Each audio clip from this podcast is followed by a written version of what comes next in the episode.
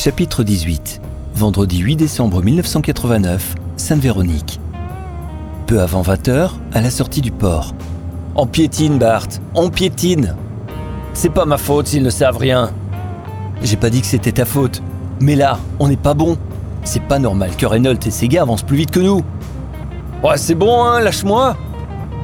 Bart déteste sentir la pression lui remonter par le nez à la façon moutarde de grand-mère. Andy est un peu trop pressant. Il gare la voiture sur le côté de la route et plonge son regard gris glacé dans celui de son associé. Écoute-moi bien, le Frenchie. Si tu as envie d'agresser quelqu'un, trouve-toi une fois un gros sac de sable et tape dedans. Ou tu vas faire du sport. Mais ne viens pas m'emmerder ici, hein. Surtout pas dans mon auto. Andy ne dit rien. La grosse voix de Bart et la largeur de ses mains sont suffisamment dissuasives pour qu'il ait envie de baisser d'un ton. Ok, ok, désolé. Le prends pas mal, Barty. C'est juste que ça m'énerve qu'ils aient les infos avant nous. Bah, c'est un peu normal qu'ils avancent plus vite que nous. Reynolds a plus d'hommes. Nous ne sommes que deux et ils sont huit à tourner à l'église et au port. C'est plus facile, hein? Ouais, peut-être. Mais nous, on est meilleurs qu'eux. Bah, ça, c'est toi qui le dis, hein. Je te rappelle que tu étais aussi policier.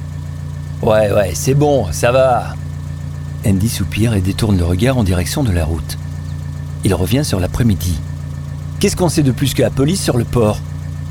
Bof, à part les deux témoins, personne n'a rien vu ni rien entendu. Des coups de feu, ça s'entend quand même. Ouais, sauf si on n'a pas envie de les entendre. Parfois, les gens ne veulent pas se mêler de ce qui ne les regarde pas. Tu penses à un règlement de compte? Je sais pas, tout est possible. Andy fait une grimace. Moi, cet anglais, il m'aspire pas. Tu vois un peu le genre de Jack Spart Le vieux marin Bah, il passe sa vie au bar. Et alors? C'est pas bizarre, hein? Il y a plein de gens comme ça. Non, c'est pas ça qui me dérange. C'est l'histoire avec le bateau. Le mec part en mer dans une coquille noire et revient dans un beau bateau. En 1987, il crée sa boîte.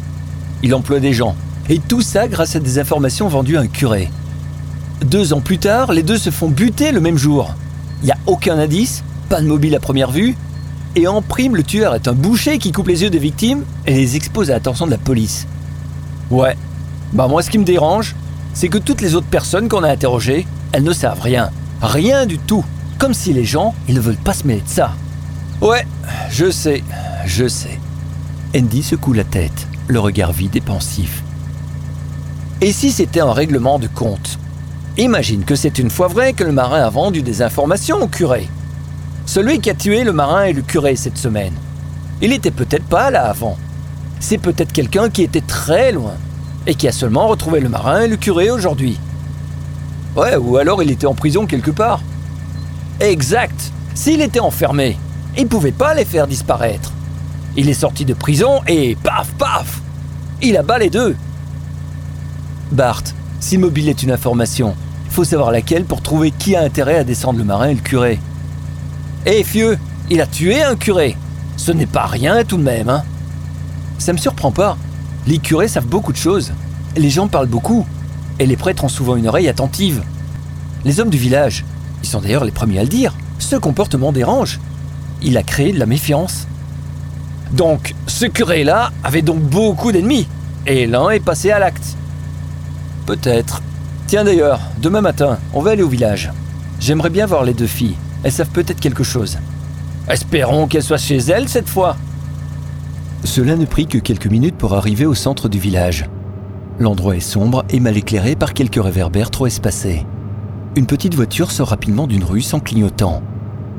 Bart, surpris, pousse un coup sec sur la pédale de frein. Pas de faire dick C'est pas possible des imbéciles comme ça Bart, furieux, tape sur son volant et fait un geste à l'attention de l'autre voiture comme s'il avait frappé l'autre conducteur. Bart, roule moins vite Andy, les deux mains sur le tableau de bord, les yeux grands ouverts et la mâchoire serrée, en a le souffle coupé. Godferdammt nom du Dieu La voiture, passée en coup de vent, accélère et disparaît à vive allure dans la direction opposée au détective. Bart la voit s'éloigner dans son rétroviseur. Andy tape un petit coup sec sur le bras de son associé. Hé, t'as vu comme moi ou j'ai rêvé? Quoi? Dans la voiture qui vient de passer. La passagère, c'était pas la nana de ce matin devant la gare? Quoi? La clocharde? Ouais, je l'ai vue dans la voiture. Enfin, je crois. Tu crois ou t'es sûr? Euh. Ouais, je vois que tu n'as rien vu. Fait trop noir, t'as sûrement rêvé. Les deux détectives reprennent la route en direction de leur domicile. Des lueurs apparaissent furtivement sous les nuages. Fatigués, la vision altérée par l'éclairage urbain et les phares des autres voitures, Andy ne les vit pas. Bart, le regard figé sur la route, énervé par la conversation et le freinage d'urgence, dévore les kilomètres, pressé de rentrer chez lui. La femme au manteau de cuir noir n'en croit pas ses yeux. Cet idiot nous a foncé dessus. T'imagines? Il a bien failli nous aplatir avec sa grosse voiture. Oui, il nous aurait écrasés d'un seul coup. La femme blonde est assise à l'avant, une carte routière sur les genoux et une petite lampe de poche à la main. Bon, si tout va bien, on sera à Liège vers minuit. Minuit? Oh non, c'est impossible. Je ne peux pas conduire 3-4 heures de suite sans pause. Oui, et je n'ai pas envie d'avoir de nouveau un accident.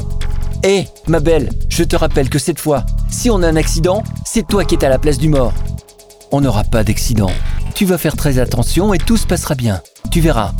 Elles savent que le trajet sera long, mais elles se sentent bien ce soir. Très bien. Elles ont vu des lueurs dans le ciel et quelque chose leur dit qu'elles vont réussir leur mission. La petite femme est particulièrement motivée pour aller jusqu'au bout. Elles trouveront ce salaud. Il ne pourra pas se cacher longtemps.